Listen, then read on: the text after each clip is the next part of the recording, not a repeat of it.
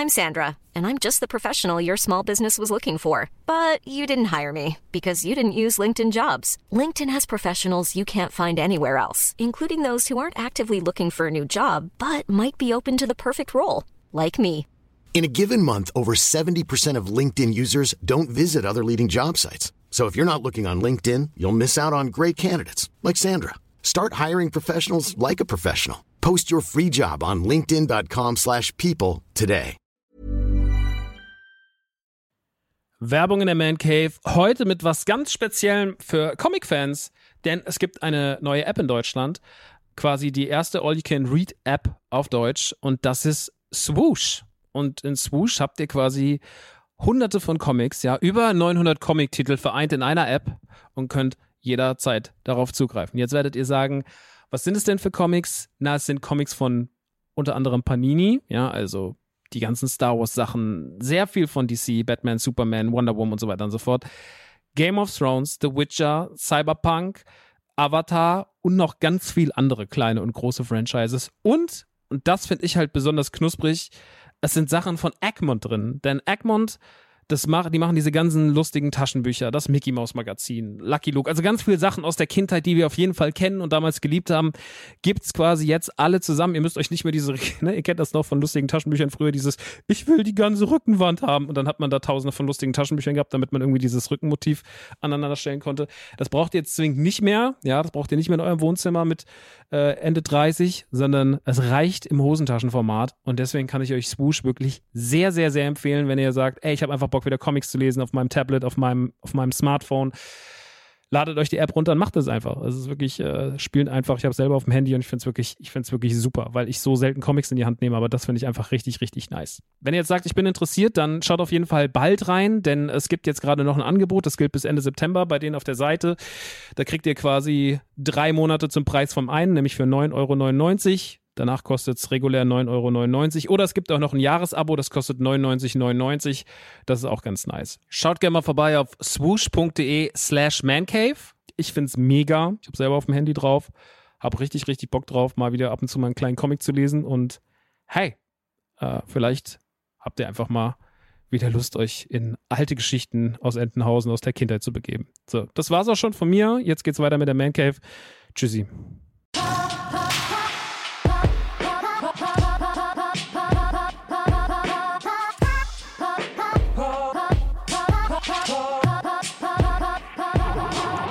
Ich heiße euch herzlich willkommen in der 95. Man Cave. Heute geht es um ganz viele tolle Lego-Sets. Es geht um ganz, ganz viele Filme.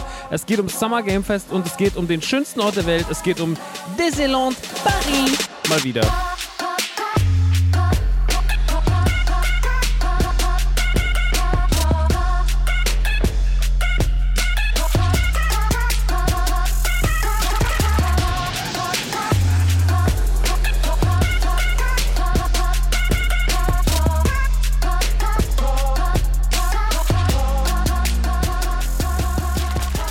Damit herzlich willkommen in der Man Cave, der Ort des Minimalismus, da wo das Leben noch in einen Koffer passt. Mein Name ist Max Nikolas Maria von Nachtsheim, AK Rockstar. Und das hier ist mein kleiner Safe Space, wo wir über Popkultur reden, ja, über Filme, über Serien, über Videospiele, über alles drumherum und natürlich auch über viele, viele Feelgood-Themen. Am Deswegen auch heute wieder ganz, ein ganz bunter Blumenstrauß. Heute geht es um Lego. Ich habe sehr viel Lego die Wochen gebaut. Äh, dabei habe ich dann sehr, sehr viele Filme geguckt. Dann war ich mal ein paar Tage unterwegs und zwar im Disneyland Paris. Und ich habe natürlich auch mit euch im Stream gemeinsam das Summer Game Fest verfolgt. Und für die Leute, die das nicht gesehen haben, möchte ich nochmal so ein paar Highlights hervorheben. Also es ist auf jeden Fall ein bunter Blumenstrauß. Außerdem ist auch in diesem Podcast hier die Review zu Street Fighter 6 vom Phil. Die hat er mir damals zwar pünktlich geschickt oder eine Stunde zu spät, aber ich musste halt die Folge online hauen und deswegen hat sich das ein bisschen gebissen und es tut mir sehr leid. Es war ja auch irreführend in den Texten. Da stand ja noch eine Überschrift Street Fighter 6 und jetzt ist es tatsächlich soweit. Heute kriegt ihr die Review von Phil, aka Player One, der Gute, und die hören wir dann später. Bevor wir aber in die ganzen Reviews gehen und ich über Filme und Co. rede, habe ich noch natürlich den typischen Klumbatsch zum Abarbeiten den man immer wieder wiederholen muss, weil ich weiß, dass es was bringt. Das merke ich vor allem an einer Sache und damit gehen wir direkt ins erste Thema, Thema Bewertung. Bewertungen sind auf jeden Fall ein wichtiges Thema. auf iTunes, Spotify und Co. Warum? Weil sie natürlich dafür sorgen, dass Menschen sehen, ah, das wird auch gehört, ah, das wird auch gemocht, ah, das soll gar nicht so schlecht sein. Das ist immer ganz gut für die eigene Legacy, das ist gut für die Reputation des Podcasts und das ist natürlich auch gut für Werbedeals, weil die Leute dann sehen, okay, krass, äh, der hat dann auf jeden Fall Likes. Ja, äh, der wird bewertet, der wird gehört. Wenn der sagt, er hat so und so viele Tausende von Hörern, dann scheint da was dran zu sein. Das können wir dann in Bewertungen sehen. Aber wenn er jetzt nur drei Bewertungen hätte, der Podcast äh, von sich selber mit zwei Accounts plus die Mutter und der Hund, das wäre natürlich nichts. Aber so wissen die Leute, okay, krass, der hat auf jeden Fall hat eine Fanbase. Und so sollte es auch sein. Deswegen gerne immer fleißig bewerten auf Spotify und iTunes. Es lohnt sich, das immer zu wiederholen, weil ich merke an den Bewertungen der letzten Wochen, wie die nach oben gegangen sind, dass da einfach der Aufruf wichtig ist und dass man auch die tägliche Erinnerung oder die wöchentliche, zweiwöchentliche Erinnerung mit der neuen Folge raushaut. Weil es ist ja nun einfach mal so, dass ihr unter unfassbar viel Content äh, erdrückt seid, der euch den ganzen Tag umgibt. Ja, also neben den ganzen Filmen, Serien, Spielen, die euch um die Ohren flaggern, kommen ja auch noch so viele Content Creator mit YouTube, mit TikTok, mit Patreon, mit Podcasts und so weiter und so fort noch daher. Und dementsprechend, wer soll sich das alles merken? Dass da natürlich sich irgendwie eine Gruppe auf eine Person konzentriert, ähm, aber auch nicht man alles immer gleichermaßen im Sichtfeld hat. Ist manchmal ein bisschen arrogant von den Creatoren, ist auch arrogant von mir vor allem, weil ich mir oft dachte, ich habe das doch schon mal gesagt, wieso weiß er das nicht, wieso hat er sich das nicht gemerkt? Ich bin doch der Nabel der Welt, aber so ist es natürlich nicht. Ich bin nicht der Nabel der Welt und ihr habt einfach genug Leute, denen ihr folgt und die Content createn und deswegen ist es auch gut, wenn ihr dann einfach die Informationen regelmäßig bekommt und man nicht erwartet, dass ihr euch eine Sache merkt, weil tue ich ja selber auch nicht, deswegen Quatsch. Dementsprechend freue ich mich, wenn ihr eine Bewertung da lasst nach dem Podcast und könnt ihr gerne machen, machen, wenn es euch passt. Äh, nach eurem Gusto. Gut sind natürlich die fünf Sterne und ein positives Feedback. Sollte es negatives Feedback sein, dann äh, macht, macht, was ihr wollt, Leute. Hauptsache, es gibt eine Bewertung, wisst ihr? Ähm, nee, so ist es natürlich auch nicht, aber ich äh, freue mich, wenn es dann positiv ist. Aber negative gibt es ja einfach auch. Ähm, das vor allem Schöne daran ist, dass es ein Support ohne Kohle. Da müsst ihr nichts für ausgeben, ne? Also wenn ihr sagt, ey Maxi, ich habe jetzt gerade kein Geld, aber ich habe Lust, dir eine Bewertung dazu lassen, ultra fair. Was ähnlich funktioniert, aber da kann man auch Geld für in die Hand nehmen, ist natürlich Patreon. Patreon läuft ja weiterhin hier fleißig mit Early Access, Discord, diverse Sonderformate, das Hochladen von alten Sonderformaten, da die Pflege zu betreiben. Das ist mir wichtig, deswegen ist auch gerade der Patreon ähm, ganz gut befüllt. Wird jetzt wieder weitergehen. Ich hatte jetzt äh, rund um den Urlaub ein bisschen pausiert, aber es geht jetzt auf jeden Fall weiter. Es war aber auch eine Content-Flut. Ich glaube, die meisten Leute konnten gar nicht folgen. Man hat es gemerkt, so im ersten Moment hatten noch voll viele Folgen richtig viele Likes und dann so mehr es wurden hinten raus, hast du gemerkt, die Leute kommen gar nicht hinterher. Deswegen hatten die Sachen dann teilweise gar keine Likes. Und das ist dann immer erstmal so ein Zeichen, auch so vielleicht mal ganz kurz Pause zu machen, um zu warten, bis dann die Leute sich davon regeneriert haben. Dann kann man die nächste Welle raushauen. Das wird jetzt die Tage passieren. Ähm, auf Patreon gibt es, wie gesagt, einen Zugang zum Discord. Ich bin da auch am Start. Da kann man dann quatschen. Wird viel diskutiert über Popkultur, Gossip, Videospiele und so weiter und so fort. Gibt es verschiedene Gruppen. Es ist ein Discord auf jeden Fall mit sehr, sehr vielen Channels, muss man sagen. Also der, ist auf jeden Fall, der ist auf jeden Fall, hat man versucht, alle Themen der Welt irgendwie abzudecken. Äh, muss man sich ein bisschen zurechtfinden. Vielleicht misten wir da mal irgendwann aus. Aber ja, es ist momentan, äh, keiner fühlt sich so richtig in der Verantwortung, was ich auch verstehen kann, weil ich tue es ja auch nicht. Und dann, äh, ja, müsste man wahrscheinlich ein bisschen sauber machen. Aber trotzdem ist der Discord nice. Die Leute sind da schon seit so langer Zeit, jetzt vier Jahre, sind da schon so richtige Kernleute dabei. Kommen jetzt immer mal wieder ein paar dazu, die sich auch einbringen. Viele Leute sind halt sehr schüchtern auf dem Discord, die kommen mal rein, sagen Hallo und sind dann irgendwie auch wieder weg. Ähm, vielleicht schaffen wir es dann in Zukunft ein bisschen noch äh, mehr Energie wieder reinzubringen. Aber auf jeden Fall, ein Grundrauschen ist immer da und das ist schon mal auf jeden Fall viel wert. So viel dazu. Ansonsten gibt es natürlich auch noch Twitch. Twitch ist momentan unerbitterlich, was den Auswurf von Kohle angeht. Also ich habe jetzt irgendwie letzten Monat 300 Abos gemacht, 300 plus Abos und habe jetzt mir ausgezahlt mit Werbegeldern und allem drum und dran für 350 Euro, was ich echt krass wenig finde, wenn man mal überlegt, früher gab es für das gleiche ungefähr 700, 800 Euro. Also Twitch ist momentan schon wirklich krass, was das Einbehalten von den Sachen angeht. Vielleicht war das auch, weil ich so lange weg war, wie so eine Strafgebühr. Keine Ahnung, ich kann es gar nicht so richtig einschätzen, aber auf jeden Fall sind die Konditionen gerade für mich als Twitcher nicht so richtig geil, gerade auch was das Twitch Prime angeht und so. Aber ey, es ist wie es ist. Mm, ich bin auf jeden Fall am Start und auch da kann man gerne zuschauen, kann man gerne äh, zumindest folgen, kostet kein Geld, man kann ein Abo da lassen, es kostet Geld, man lässt dann Twitch Prime da, das kostet kein Geld, wenn man eh Amazon Prime hat kann man einmal im Monat quasi einen Obolus an diverse Streamer vergeben. Das ist eigentlich ein ganz cooles Ding. Dann natürlich noch die Tour, auch noch wichtig. Ja, wir haben es gleich, Leute. Es tut mir leid, dass hier immer dieser Block jetzt am Anfang kommt, aber es ist wichtig. Es ist wichtig, alles zu sagen. Die Tour, ähm, Everybody's Darling, die Comedy-Tour, die im Herbst stattfindet, dafür gibt es Tickets für insgesamt, ich glaube, acht Städte. Schaut mal vorbei, Leipzig, Berlin, München, Frankfurt äh, und so weiter und so fort. Alles am Start. Es wird großartig, es wird ein neues Programm. Ich habe richtig, richtig Bock. Äh, das Programm ist schon auf jeden Fall gerade mitten in der Konzeption und wird auf jeden Fall wild und sehr ambitioniert. Aber ich glaube, für Leute, die das letzte Programm mochten und da so ein bisschen auf ein Upgrade hoffen, ähm, für die könnte das was werden. Ich gebe auf jeden Fall alles und hoffe, dass dieses Programm mh, hm, euch so gut gefällt, wie es von mir angedacht ist. Äh, mehr will ich dazu gar nicht sagen, weil die Kunst soll auch auf der Bühne stattfinden, da wo Kunst hingehört und jetzt nicht irgendwie im Vorfeld zu sagen, so, hey, ich habe so krasses Zeug und ich nehme euch mit auf die Reise, sondern ich sage euch einfach nur, es wird eine Tour und sie wird gut. So. Und das muss reichen und dann könnt ihr euch davon dann selber überzeugen lassen vor Ort, was ich hoffe, dass ihr tut. Viele Leute fragen auch, ob es eine Aufzeichnung geben wird. Und da habe ich es auch letztens schon im, im Stream gesagt, das weiß ich jetzt nicht. Und das ist auch nicht dafür gemacht, die Leute jetzt zu sagen, so, hey, es wird auf jeden Fall eine Aufzeichnung geben, ähm, weil, äh, ne, sondern ich will ja, dass die Leute da hinkommen. So, ich bin ein kleiner Künstler, es ist wichtig, dass die Hallen einigermaßen voll sind, dass man da sein Geld verdient, dass man da eine schöne Zeit hat, so, dass es auch schön ist, wenn man auf die Bühne kommt, so, weil Live-Publikum ist halt nochmal was anderes, als es irgendwie auf Twitch zu zeigen oder es jetzt, sage ich mal, keine Ahnung, irgendwo online zu stellen. Das ist schon immer was anderes. Deswegen, also live ist wichtig und versucht da hinzukommen ähm, und euer Ticket auch bald zu safen, einfach so, damit man selber ein Gefühl bekommt, wie wird die Tour ungefähr laufen. Ne? So, ich, das ist immer, es ist momentan als kleiner Künstler echt ätzend. Ich krieg so ganz, ganz vielen Freunden mit, die sind alle so ein bisschen am struggeln. Ähm, und es wirkt alles gerade so ein bisschen wie Betteln. Die großen Konzerte sind voll, aber die kleinen tun sich gerade echt irgendwie schwer. Ich weiß nicht, warum das so ist, aber man hört es echt aus sehr, sehr vielen Ecken und Enden und ja, ist ein bisschen schade. Ich würde aber ganz gerne nicht in diese, diese, diese Nische verfallen. Ich bin auch mit den Kartenvorverkäufen tatsächlich zufrieden. Ich habe hab gedacht, so, ey, du warst so lange nicht da, es war Pandemie, die letzte Tour wurde so unschön abgesagt.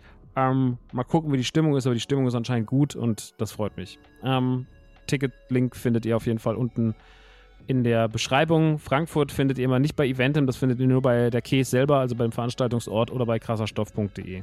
Oder ist es krasserstoff.com? Egal, steht auf jeden Fall in den Show Notes. Und dann, last but not least, natürlich Holy, ja, Holy äh, ist weiterhin Sponsor dieses Podcasts, genauso wie die anderen zwei Sachen, die ihr am Anfang und in der Mitte hört. Koro sowie AG1, da kriegt ihr alle Informationen in den Blogs. Holy ist immer ein bisschen anders eingewebt, weil Holy und ich so ein bisschen anderes Abkommen haben. Wir sind halt noch mehr so Homies und das ist ja auch so mit Nukular verbandelt und ey, es freut mich einfach, wenn ihr euch mal was von Holy bestellt. Holy machen Eistees und, und Energy Drinks zum selber anrühren. Schmeckt alles super nice. Es ist ohne Zusatzstoffe. Es ist nicht so ein Billo-Pumpenzeug. Es ist denen wichtig, dass sie Qualität abliefern. Ich finde die Eistees nach wie vor absolut wahnsinnig lecker. Passionsfrucht Mango ist super. Die neue Red Grape ist super. Der Pfirsich ist natürlich sehr klassisch, aber auch ultra lecker. Hibiskus, Himbeere, Vanille ist immer noch ein absoluter All-Time-Fave von mir. Das finde ich auf jeden Fall super. Das haben sie so im Winter rum gedroppt. Also Holy liefert richtig, richtig nice ab, machen richtig gute Sachen und deswegen von meiner Seite aus nichts als Holy-Liebe, aber natürlich wichtig, dass ihr äh, auch da ab und zu mal was drüber kauft. Wir haben da so einen Rabattcode. Nukular lautet der, wenn ihr den benutzt, Nukular groß geschrieben, dann kriegt ihr bei der ersten Bestellung 5 Euro Rabatt. Ja, egal ob ihr für 10 Euro bestellt oder für 100. Und wenn ihr wiederkehrende Kunden seid, dann nutzt Nukular 10. Dann könnt ihr quasi immer 10% sparen. Also egal, ob das eure erste, 15. oder 30. Bestellung ist, ihr habt immer die Möglichkeit, 10% zu besparen und das finde ich auf jeden Fall gut. Nun gut, also da gerne vorbeischauen, das alles euch gerne mal anschauen. Es gab jetzt auch einen großen Restock an, an Energy Drinks, ja, wenn euch das reizt. Ich bin ja bei den Energy Drinks eher, eher so Mal ab und zu habe ich die Phase, wo ich dann mal mir einen Energy Drink anrühre von Holy, aber meistens bin ich eher auf den Eistees. Die gehen bei mir eigentlich momentan die ganze Zeit leer. Ist auf jeden Fall heftig, wie viel, wie viel Durchlauf da ist. Äh, aber ist auf, jeden Fall, ist auf jeden Fall alles sehr lecker und alles sehr genießbar. Das kann ich mit gutem Gewissen sagen. Ansonsten natürlich auch generell immer die Werbesachen auschecken, die ich hier mache, so, weil sie natürlich helfen, Werbung beizubehalten Werbedeals zu verlängern und so weiter und so fort. Ich meine, AG1, guck mal, die gibt es jetzt seit zwei Jahren schon, seit, seit zwei Jahren schon diesen Podcast. Und die gibt es ja nicht seit zwei Jahren, weil das keiner kauft und weil da keiner auf mich vertraut, sondern das ist so, weil die Leute einfach sagen so, okay, wir, wir probieren das aus und ich kenne viele Leute, die das inzwischen regelmäßig nutzen, genauso wie ich es ja auch regelmäßig nutze. Nur ich muss natürlich jetzt nicht äh, fairerweise mein Zeug nicht selber bestellen, sondern ich kriege es natürlich so als Testmuster zu, aber ist bei mir jetzt auch schon fünfmal oder so leer gewesen. Deswegen ist eine gute Sache. Äh, ich erzähle euch da keinen Quatsch. Okay, das soll es jetzt gewesen sein mit all diesen Themen, ja, mit all diesen Themen. Und dann würde ich erstmal eine Sache voranschieben und würde erstmal die Review reinholen vom lieben Phil. Denn der liebe Phil hat AKA Player One aus Österreich, äh, ein Kumpel von mir, der hat eine Review gemacht, sehr begeistert zu Street Fighter 6 und die wird er jetzt mit euch teilen. Und wenn die rum ist, dann reden wir weiter über das Thema Videospiele, dann reden wir über Summer Game Fest. Aber jetzt erstmal hier der gute Phil, aka Player One, mit seiner Review zu Street Fighter 6. Hallo zusammen, mein Name ist Philipp, aber das wisst ihr wahrscheinlich schon, weil der Maxi fix eine gewiffte Überleitung gefunden hat. Ähm, am besten zu World Tour und Wien. Ich, ich bin gespannt, was da kommt. Ähm, ähm, ich bin Gamer und Content Creator aus Wien. Ähm, und der Maxi hat mich gefragt, ob ich nicht ein paar Worte zu Street Fighter 6 verlieren möchte. Ähm, weil er sehr gecheckt hat, dass ich ein riesen Fighting Game Fan bin. Und wenn Capcom daherkommt und sagt, ja, Street Fighter 6 ist draußen, verprügeln wir uns, geht schon Fetzerei, das sage ich nicht nein. Und ich hype das schon seitdem Capcom ähm, Street Fighter 6 announced hat. Hart. Also ich weiß nicht, wie viele Stunden ich in dieser Beta verschlungen habe. Aber okay. Eines nach dem anderen. Ähm, eines vorweg, das Spiel ist wirklich gut. Wirklich gut. Und das sage ich jetzt nicht nur, weil ich ein Fighting Game äh, Fanboy bin, sondern weil es einfach ein wirklich verdammt gutes Spiel ist. Ich meine, grafisch, also optisch, die Artdirektion, ah, Chefs Kiss, die, diese Mischung aus, diese Mischung aus pseudorealistisch, Hardcore-Cartoon, also diese Proportionen, die die Street Fighter-Charaktere und generell die ganzen NPCs haben, die sind ja absurd, aber es ist, es ist, es ist ihr Style. Ähm, so ein bisschen, ein bisschen cartoonisch und dann dieser extrem fette Graffiti-Style. Chef's Kiss. Die Musik. Triple Chef's Kiss. Also ab dem Zeitpunkt, wo, wo, wo auch ein bisschen so Jazz-Influencer reinkommen, hat man mich schon abgeholt. Und für mich persönlich Rios New Theme, ja, 50 Chef's Kiss. Ähm, Gameplay, das Gameplay ist auch super. Ähm, ich weiß, ich schmeiße mit Superlativen über mich. Aber das Gameplay in an sich hat sich so, hat sich insofern verändert, dass ich finde, dass es unglaublich einsteigerfreundlich geworden ist durch die, durch die, durch die neuen Tastenbelegungen. Also man kann jetzt zwischen zwei oder zweieinhalb neuen äh, Tastenbelegungen äh, wählen. Zum, zum einen das Classic, sprich, wo man nach, nach wie vor Viertel, Viertelkreis, Viertelkreis und andere ähm, Kunststückchen am, am Pad zaubert, ähm, was ich nach wie vor so spiele. Vielleicht liegt es auch ein bisschen an einer falschen Ehre, die ich habe, dass ich nicht zu Modern wechseln kann. Aber beim Modern geht's, sind die, sind die ähm, Befehle stark vereinfacht. Sprich, sprich, was bei einem Hadoken zum Beispiel Viertelkreis, Viertelkreis, Quadrat oder, oder, oder Y wäre, ist bei Modern Vor- und Quadrat, glaube ich. Also stark vereinfacht, wenn überhaupt nur Quadrat. Ähm, was super ist für Leute, die jetzt nicht unbedingt täglich äh, sich aufs virtuelle Fressbrett hauen, aber für, für so, ich will nicht mal so, für, für Einsteiger oder für Leute, die sonst nicht spielen. Weil, ich sag's wie es ist, ich habe zu Hause keine Gegner mehr. ich liebe meinen Bruder ich habe ihn in Anführungszeichen gut mit Fighting Games erzogen, aber er kann kein Street Fighter. Sorry, sorry Samuel, tut mir leid. Ähm, Tekken ist ein bisschen besser, aber Street Fighter, sorry. ähm, und alle viele meiner Freunde spielen es halt nicht. Spielen es, wenn dann online. Und da kriege ich eigentlich so richtig einen aufs Maul. Ähm, aber damit ich mich ein bisschen besser fühle, ähm, habe ich einfach, oder spielen halt meine Freunde oder viele meiner Freunde, ähm, wenn wir quasi bei mir im Wohnzimmer sitzen, die spielen halt auf Modern. Und dann, und dann kommt halt richtig coole Stimmung auf, weil dann ist es ein bisschen ausgewogen, jeder kann irgendwelche Charaktere auswählen. Das ist geil. Super. Passt.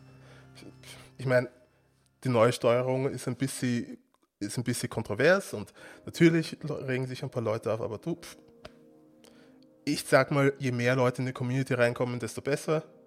Ähm, der eine spielt Modern, der andere spielt Classic, der andere Dynamic. Potato, Potato. Hauptsache, wir geben uns alle aufs Fressbrett.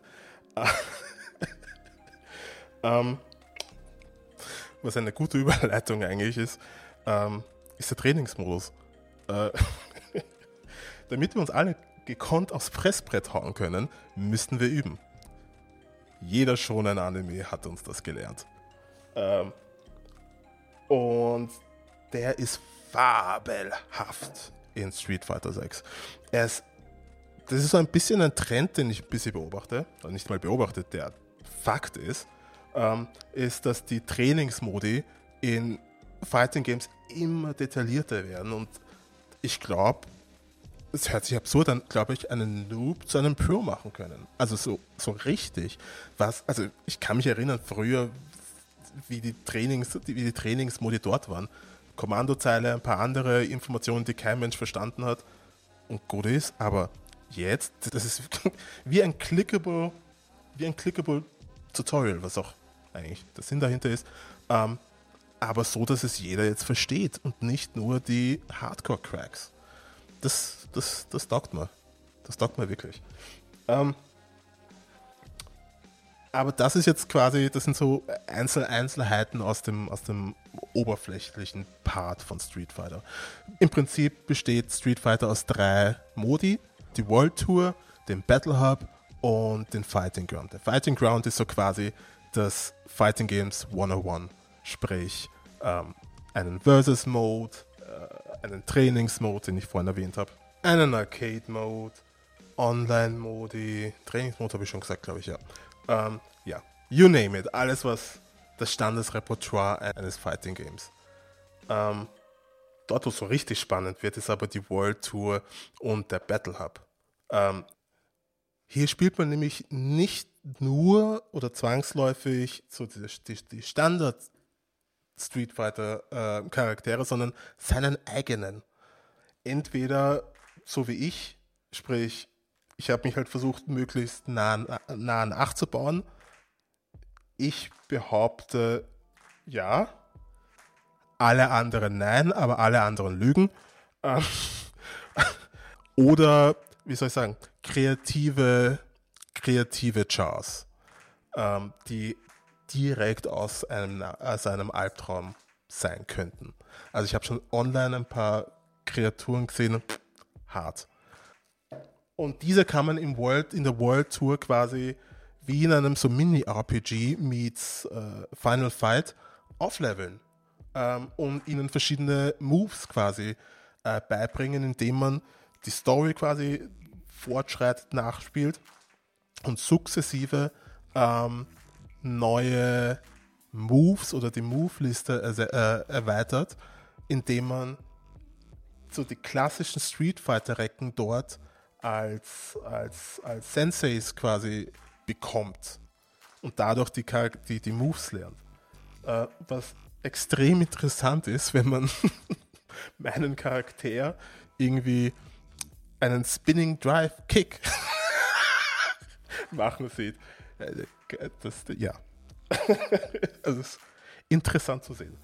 Ähm, und diese Charaktere können auch in einem bestimmten Modi in, im Battle Hub, also quasi in der großen in der großen Online-Lobby von Street Fighter 6 ähm, zum Teil auch verwendet werden. Ähm, kann man machen, mache ich jetzt nicht unbedingt so gern. ähm, weil die Charaktere, es ist nicht ausgewogen, es ist ein bisschen, ja, irgendwas lustig, aber ist nicht was für mich.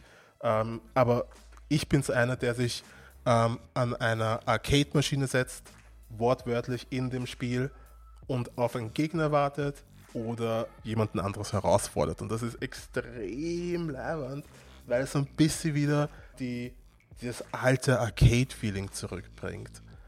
Das, das, das, das misse ich halt extrem. Das vermisse ich so wirklich, wirklich, wirklich, auch wenn ich es nie lange, aber ein bisschen mitbekommen habe nachdem ich ein paar Schulstunden geschwänzt habe und dann quasi im Praten, mich im Prate wiedergefunden habe. Ähm, oder meine Mutter mich im Prate gefunden hat, weil sie genau gewusst hat, wo ich bin. Ähm, und einfach so diesen, diesen Flair und diesen Hype ähm, aufsaugen. Und das ist, das ist halt, das ist Street Fighter. Street Fighter ist Hype. Und Street Fighter 6 ist Hype denn je und äh, denn je. Ähm, durch diese Mischung aus, wie sie, wie es inszeniert ist, mit den ganzen verschiedenen Mechaniken, wie sie, ähm, wie man sich, wie man sich gegenseitig, gegenseitig parieren kann, aber wie man so gut wie jeden ähm, Angriff parieren kann oder dem mit anderen Mechaniken wie Drive Impact, Drive Parry, Overdrive.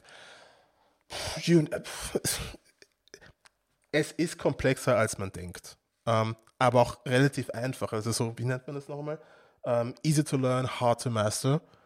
Und das ist, glaube ich, das, das, das, das ist etwas, was mich so an Fighting Games auch so extrem reizt.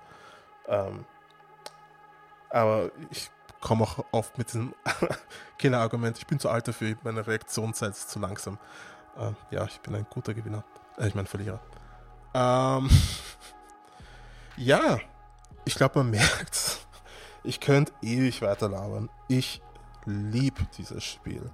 Und wie gesagt, nicht nur, weil ich ein Fighting Games Fan bin, sondern weil es durch die Bank ein durchdachtes, ein unglaublich schönes Spiel ist.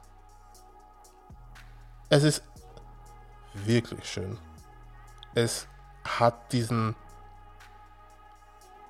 diesen Flair, diesen Arcade-Flair für zu Hause. Es hört sich ein bisschen abgetroschen an, aber ja, oh ja, kommt, es kommt am, am nächsten hin mittlerweile oder aktuell.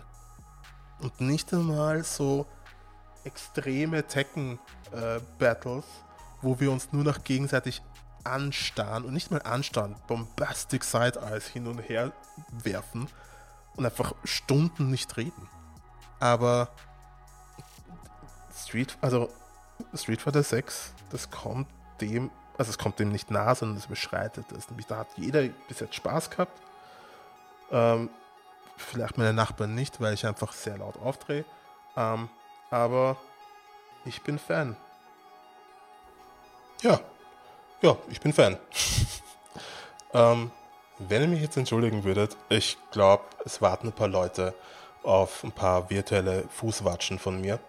Ähm, auf der anderen Seite kassiere ich wahrscheinlich die ganze Zeit aufs Maul, aber that's Street Fighter. And I'm here for that shit. Ich weiß nicht, ob ich Shit sagen darf, aber ich sage jetzt einfach nochmal Shit, Shit, Shit, Shit, Shit. okay. Macht es gut. Mann, ey, wie schnell kann der Mensch denn Shit hintereinander sagen? Das klang, als hätte man es mechanisch gemacht, oder? Shit, shit, shit, shit, shit. Okay.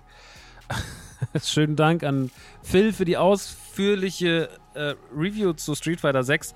Ich denke, es ist aber wichtig, weil es ja so ein wichtiger Titel ist, da ein ordentliches Urteil zu bekommen. Außerdem ist es heute auch die einzige Videospiel-Review in die Man Cave, denn es ist ja gerade bei mir immer noch Tears of the Kingdom angesagt und da komme ich auch gerade mit der wenigen Zeit, die ich für Games habe, nicht von los und habe auch gerade an anderen Sachen wenig Interesse. Das äh, ist aber jetzt auch natürlich nach, der, nach dem wahnsinnigen Output der letzten Monate irgendwie zu erwarten gewesen, dass man dann vielleicht als Einzelperson, wenn man nicht noch zwei, drei andere Leute im Podcast hat, die über Spiele reden, einfach vielleicht gerade auch seinen Fokus woanders hat.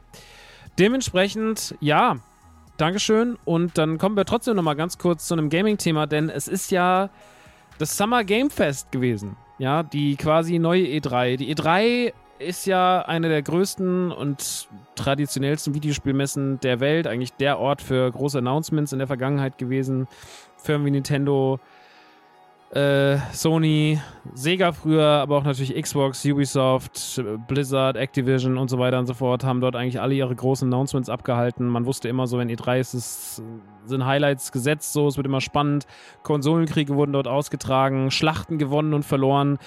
Immer eigentlich ein historischer Ort für die Videospielgeschichte. Aber die letzten Jahre hat man sich gefragt, wie wichtig sind denn eigentlich noch so Videospielmessen? Ne? Also wie wichtig ist so eine Videospielmesse? Und ich glaube, die Pandemie hat gezeigt, nicht mehr so richtig wichtig. Ähm, die E3 stand schon lange in der Kritik, zu teuer zu sein, zu hohe Standgebühren zu haben.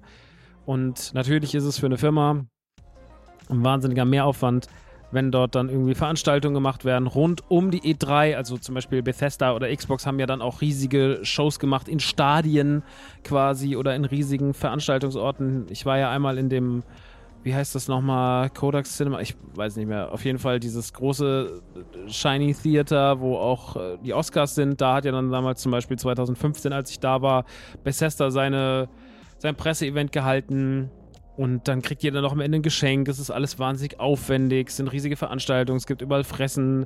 Bei dem anderen Mal hatten sie irgendwie ein komplettes Außengelände mit einer Achterbahn so drauf. Also mit einem, Riesen, mit einem Riesenkarussell drauf. Also, und äh, Riesenkarussell. Mit einem Riesenrad. ein Riesenkarussell, was anders läuft.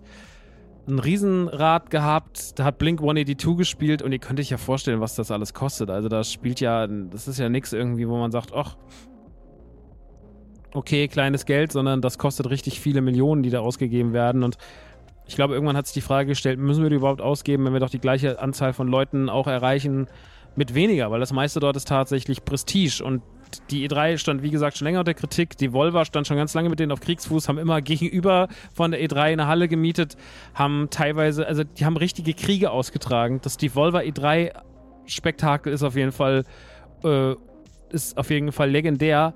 Aber naja, auf jeden Fall ist es jetzt so, dass die ganze Geschichte langsam zum Ende gekommen ist.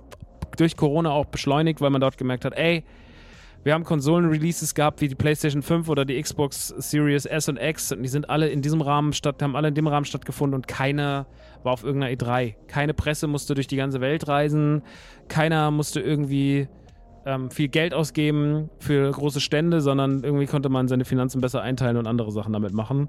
Man konnte Geld sparen, man konnte Arbeitsaufwand sparen und so wurde das Summerfest immer größer, beziehungsweise der Name des Summerfestes rund um Jeff Keighley, das hat so ein bisschen unbeabsichtigt, das ist so der Rahmen des Ganzen geworden.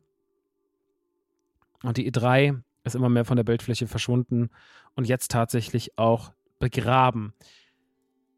Was für uns aber von zu Hause aus fast keinen Unterschied macht, weil das, ob die E3 stattfindet oder nicht, wir kriegen immer noch unsere Präsentation in einem relativ engen Zeitraum. Große Firmen wie Xbox, Sony, das Summer Game Fest selber, Ubisoft, Capcom, Devolver und so weiter und so fort hauen ihre Präsentationen raus und wir können die von zu Hause aus gemütlich gucken in Streams, können die kommentieren, können die gemeinschaftlich schauen. Das haben wir auch gemacht. Wir haben viele von den Präsentationen zusammengeguckt. Capcom, Ubisoft, Sony, Xbox und das Summer Game Fest selber. Haben wir jetzt bei der Man Cave geguckt, beziehungsweise bei Nerdy Turdy Time. Und das war immer irgendwie cool, weil die Leute natürlich einfach Bock drauf haben. Ne? So, man kriegt einfach ganz viel Kram um die Ohren gehauen und ähm, man freut sich, man regt sich immer vielleicht zusammen auf, man ist mal zusammen gelangweilt, man guckt drauf und fragt sich, was das jetzt eigentlich gerade soll. Ah, das ist ja cringe, ah, das ist ja geil. Macht irgendwie Bock und ist immer ein schönes Event das geht uns nicht verloren. Deswegen, wir auf der Endkonsumentenseite, wenn man jetzt nicht gerade so wie ich 2015, 16 selber mal dort eingeladen wurde durch Xbox, wir haben eigentlich keinen großen Unterschied. Ne? So, für uns ist es einfach immer noch dasselbe. Dementsprechend war es ein nices Ding. Und da wurde natürlich auch wieder einiges angekündigt, was spannend war. Die Panels kann man sich natürlich nachhaltig noch anschauen. Die fünf, die ich eben genannt habe, waren auch die, die wir konsumiert haben. Beim Summer Game Fest selber waren ein paar ganz coole Sachen dabei, die Spaß gemacht haben. Ähm, bei Sony waren ein paar ganz geile Sachen dabei. Natürlich, so, die hatten ein sehr, sehr, ich vergesse mal, wie es heißt, aber es gab so ein sehr, sehr geiles neues chinesisches Fantasy-Spiel, bisschen Dark Souls-esque. Oh Gott, ich habe den Titel vergessen. Das war auf jeden Fall geil. Adam Wake 2 sah richtig geil aus. Das neue Spider-Man sieht geil aus. Bei Xbox war vieles, was geil aussieht. Starfield ist nicht hundertprozentig mein Ding, muss ich wirklich sagen. Das holt mich noch nicht so richtig ab. Ähm, Ich weiß auch nicht, ob das so gut wird, wie wir uns alle erhoffen oder wie sich die Fans das erhoffen. Mich persönlich, mir ist es, um ehrlich zu sein, noch ein bisschen egal. Ich werde das wahrscheinlich vollständig ignorieren, weil es einfach nicht mein Genre ist, beziehungsweise auch nicht so richtig mein Setting. Ich habe da nicht so richtig einen Anknüpfpunkt mit. Wenn es geil wird, freut es mich natürlich für die Leute, die Bock drauf haben, weil ein schönes Videospiel zu haben, ist immer geil. Und generell war es cool. Ich erwarte immer sehr viel von Xbox. Ich muss sagen, Xbox hat okay performt, wenn man mich fragt.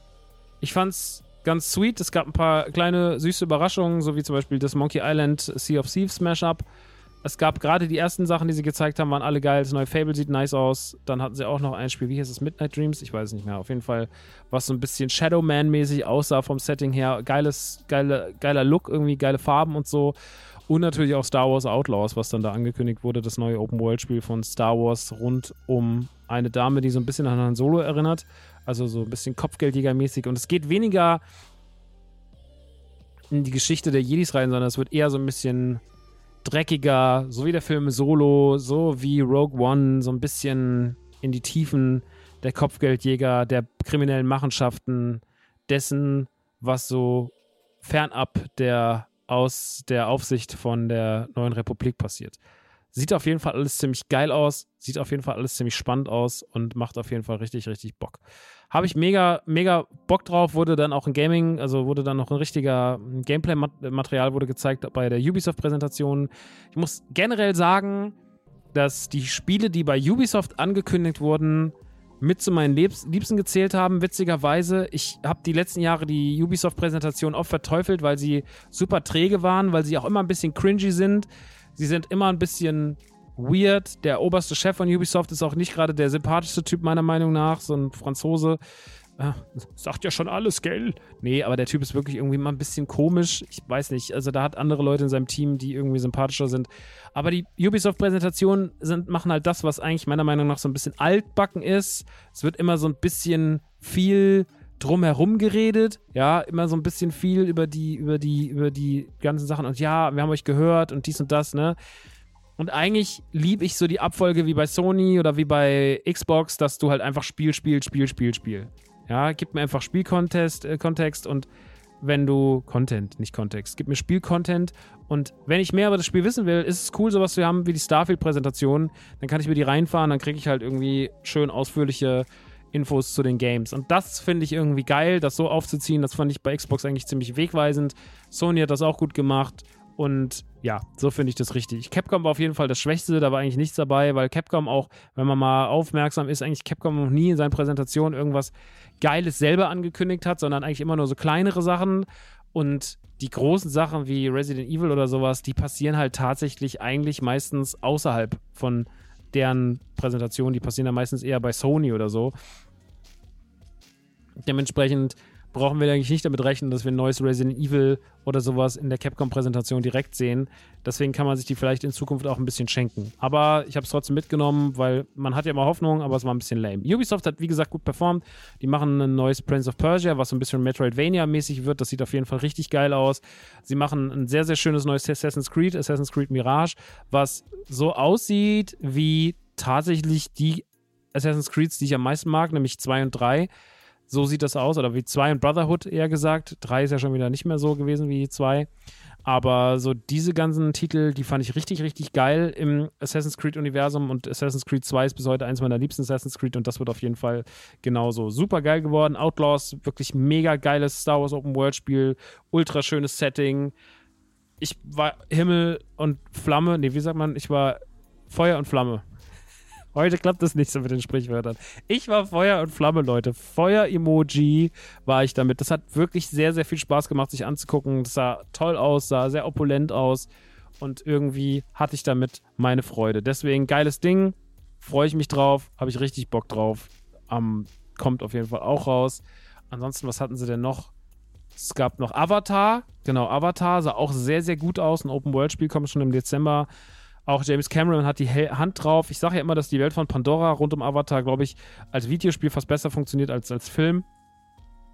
Und das ist ein First-Person-Spiel, was ein bisschen aussieht wie eine Mischung aus Far Cry mit einem Avatar-Layout drauf. Aber irgendwie finde ich es geil. Also irgendwie sah es fresh aus. es wird auf jeden Fall nice. Ich glaube, da wird James Cameron auch keine andere Qualität zulassen und deswegen bin ich da guter Dinge, dass es ein cooles Videospiel wird. Da freue ich mich sehr drauf auf das Open World Avatar Spiel. Ansonsten war noch ein Sonic ganz nice. Es gab überall noch mal hier ein paar, paar ganz coole Kleinigkeiten. Es gibt ein neues 2D Sonic und so, was auch ganz geil aussieht. Aber ich finde, die Highlights kamen dieses Jahr meiner Meinung nach von Ubisoft, in einigen Teilen von Xbox und in einigen Teilen von Sony. Und wer das nachholen will, kann das gerne machen. Gibt es ja alles noch auf YouTube. Ansonsten würde ich daran auch einen Haken machen. Dann komme ich zu einer anderen Geschichte. Und zwar komme ich mal ganz kurz zu Lego. Ihr wisst ja, ich bin Lego-Fan. Ich baue gerne Lego.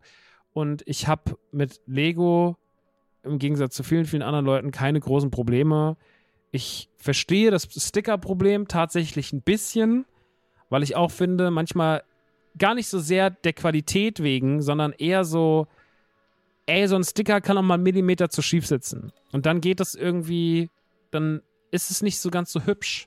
Ja, wie wenn es drauf gedruckt ist. Weil gedruckt ist es halt auf jeden Fall komplett da, wo es hin muss. Und wenn wir da mit unseren Zitterhänden irgendwie versuchen, einen Sticker drauf zu machen auf eine vielleicht sogar noch abgerundete Fläche, dann ist es manchmal ein bisschen schwieriger, da irgendwie hundertprozentig das so zu treffen, wie es auszusehen hat. Deswegen kann ich die Sticker-Thematik verstehen, in Anführungsstrichen. Aber ich sehe da keinen großen Kritikpunkt dran. Ich freue mich, wenn was drauf gedruckt ist und wenn es ein Sticker ist, dann bin ich halt so, ja, ist halt ein Sticker. Was ich überhaupt nicht verstehe an Lego-Meckerei ist schon immer dieses, diese bunten Innenteile, die Farbseuche, wie es ja auch gerne genannt wird, weil ich verstehe nicht, das ist ja eigentlich immer nur ein Orientierungspunkt, also dass wir nicht einfach nur mit tausend schwarzen Teilen bauen, ist in der Anleitung super wichtig und die Sachen werden ja auch quasi verkleidet, deswegen ist es eigentlich scheißegal, ob innen drin gelbe Teile, rote Teile, grüne Teile sind oder schwarze Teile. Das finde ich erstmal einfach komplett egal. Hauptsache, es sieht von außen nice aus und man sieht nicht durch. Und ich habe auch kein Lego-Set, wo man es sieht. Man sagt, es gäbe Lego-Sets, wo man es sehen würde. Ich habe das jetzt so noch nicht erlebt. Es gibt natürlich trotzdem Qualitäten in Lego-Sets. Es gibt Sachen, die sind gut umgesetzt, es gibt Sachen, die sind nicht so gut umgesetzt. Ich bin zum Beispiel kein Fan des neuen Hulkbusters. Den finde ich ganz, ganz, ganz, ganz furchtbar geworden. Habe ich mir zum Beispiel deswegen auch nicht geholt, obwohl ich die Idee eines Hulkbusters eigentlich toll finde. Aber ich hatte dann kein Interesse. Äh, es gibt immer mal wieder Sets, die ich nicht so schön finde, die ich zu teuer finde, die ich zu groß finde, die ich zu doll finde. Aber am Ende des Tages halte ich Lego schon für eine sehr, sehr hochwertige, gute Firma, die tolle Sachen macht. Deswegen ist der Preis meiner Meinung nach meistens auch okay bis angemessen.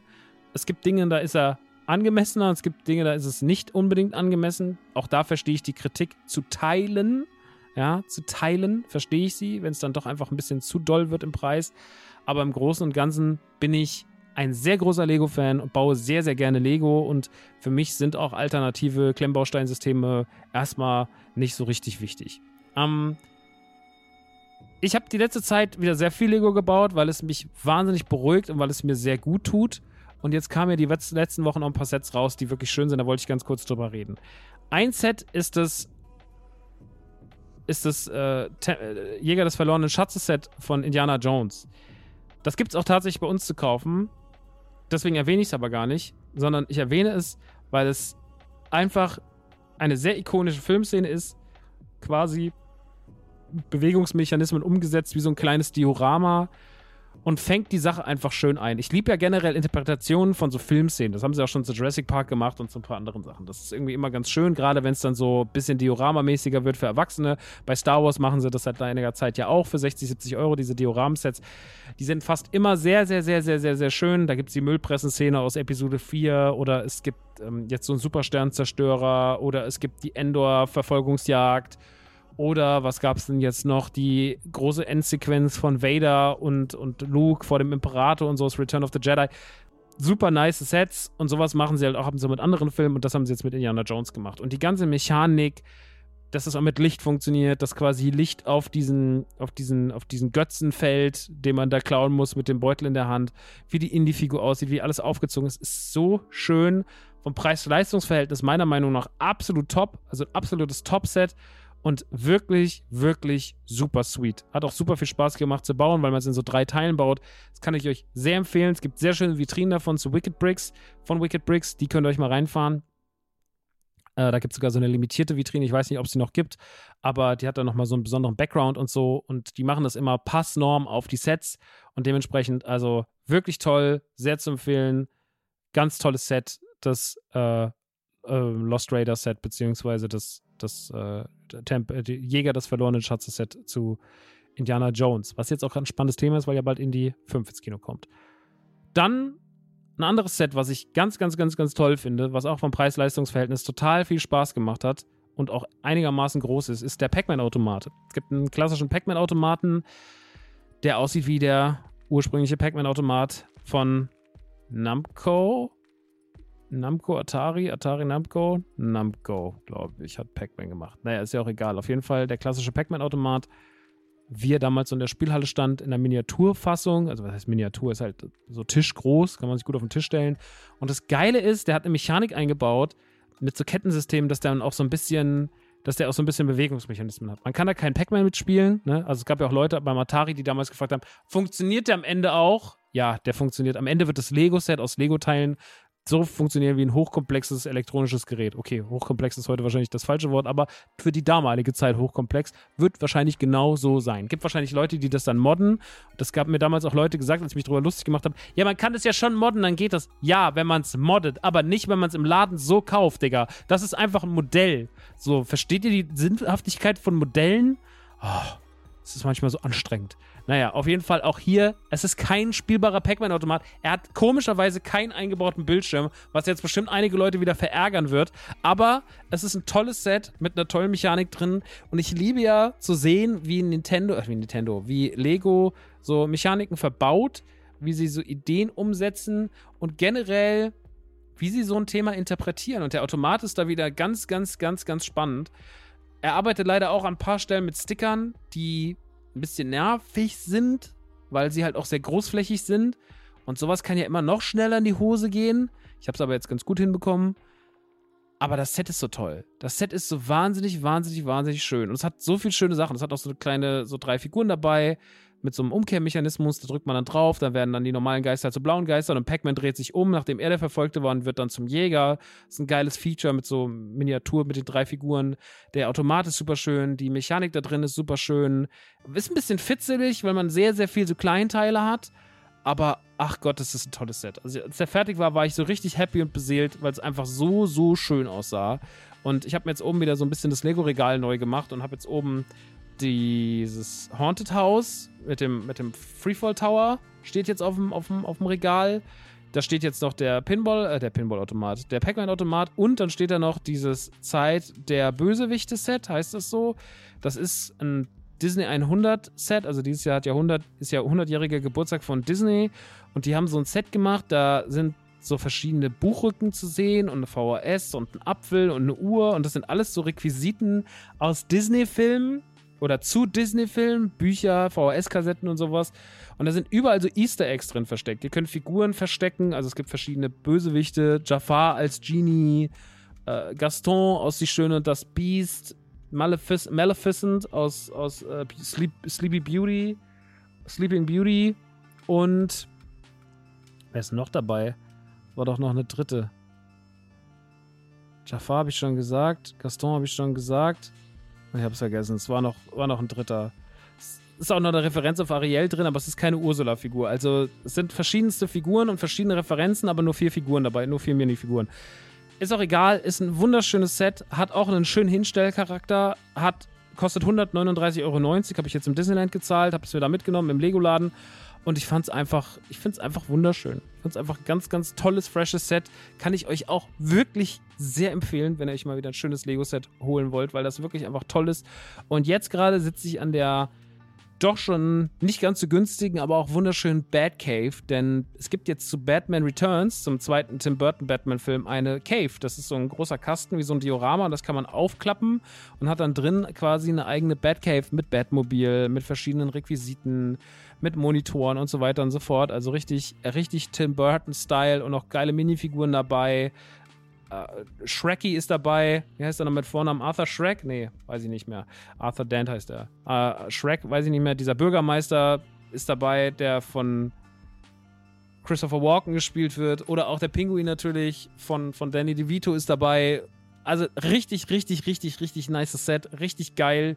Und da freue ich mich ganz, ganz, ganz doll drüber. Und das baue ich jetzt gerade. Und das ist echt cool. Das Batmobil habe ich jetzt schon zusammengebaut und habe jetzt schon die ersten Teile von der Höhle. Und es entwickelt sich alles irgendwie so schön. Es hat schon jetzt so eine schöne Optik an manchen Ecken und sowas. Ein tolles Set. Ist aber tatsächlich auch sehr teuer. Kostet 399.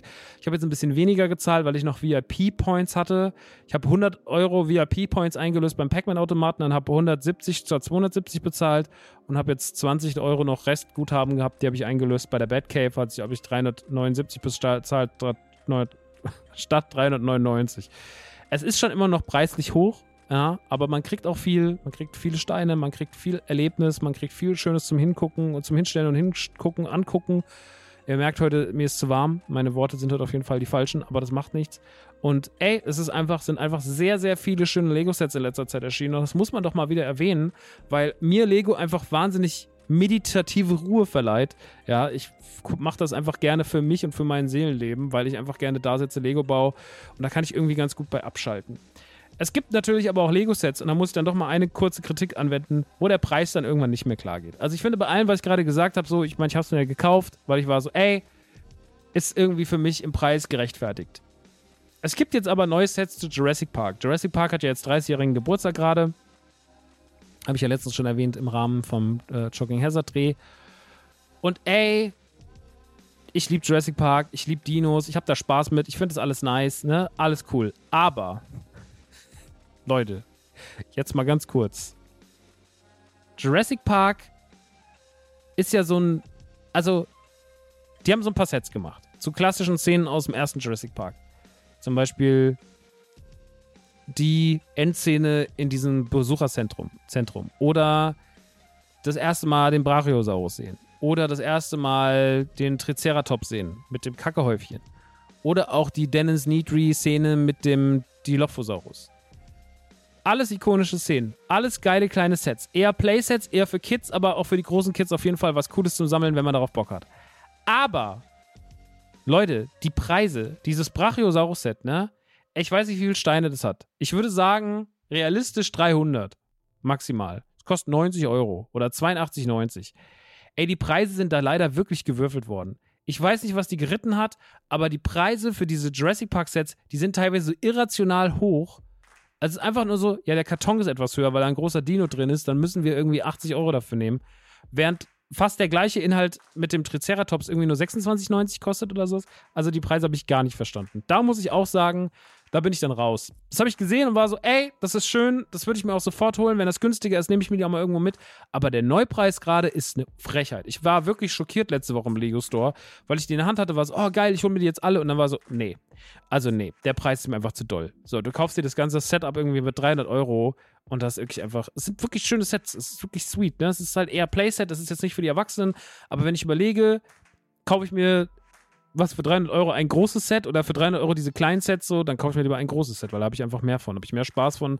Dann nehmt euch lieber den Pac-Man-Automaten mit fürs gleiche Geld oder die, legt noch ein paar Euro drauf und holt euch die Batcave oder sowas, da habt ihr einfach deutlich mehr von, weil ihr auch einfach das schöner hinstellen könnt, weil das einfach mehr in der Wohnung hermacht. Das ist nicht ganz so billow, sondern das ist schon alles irgendwie ganz sweet, aber das ist halt eher Kindersets. Ne? Das holt man sich halt der äh, Nostalgie wegen und das stellt man so vielleicht nicht unbedingt aufgebaut, sondern einfach im Karton so in seine, in seine Jurassic Park Sammlung und freut sich. Aber also die Preise, da war ich wirklich, da war ich wirklich mal zum ersten Mal so, okay, das ist mir zu doll. also Leute, das ist mir zu doll. Und dementsprechend, ja, finde ich das, finde ich das alles äh, bisschen wacky gewesen. Jetzt diese Jurassic Park Sets vom Preis her. Aber alle anderen Sets, die ich gerade erwähnt habe, sind sehr zu empfehlen. Hatte ich sehr, sehr, sehr, sehr viel Spaß mit. Nun gut. Jetzt habt ihr gehört, dass ich sehr viel Geld für Lego ausgegeben habe. Deswegen müssen wir jetzt ganz kurz Geld verdienen. Deswegen machen wir jetzt ganz kurz hier eine Athletic Greens Werbung. Falls ihr die skippen wollt, die geht ungefähr vier Minuten, aber ich würde mich natürlich freuen, wenn ihr nicht skippt, sondern reinhört und euch vielleicht sogar mal ein Athletic Greenschen gönnt. Und ansonsten könnt ihr vier Minuten skippen und dann geht es hier direkt weiter. Und dann reden wir über einige Filme und über Disneyland. Oh Gott, ich habe so viele Filme mitgebracht. Leute, das wird ein langer Podcast. Bis gleich. So, und das war auch schon die Werbung und dann können wir weitermachen. Ich habe jetzt noch ein paar Reviews zu Filmen und zu einer Serie dabei Und dann rede ich auch noch über Disneyland, denn auch wenn ich schon sehr, sehr viel in diesem Podcast über Disneyland geredet habe, ich glaube, nach sechs, sieben Mal muss ich euch jetzt auch nicht mehr so viel Neues erzählen. Aber es waren trotzdem wieder ein paar Sachen dabei, die irgendwie cool waren und ich mit euch teilen möchte. Und deswegen, ähm, ja, hier nochmal ein kleines, äh, kleiner Rundumschlag zum Thema Disneyland. Aber jetzt erstmal ganz kurz zu dem Film. Ich versuche mich kurz zu halten, damit das hier kein Drei-Stunden-Podcast wird. Also, erstmal das Finale von Ted Lasso auf Apple TV Plus es ist vorbei. Die dritte Staffel ist zu Ende.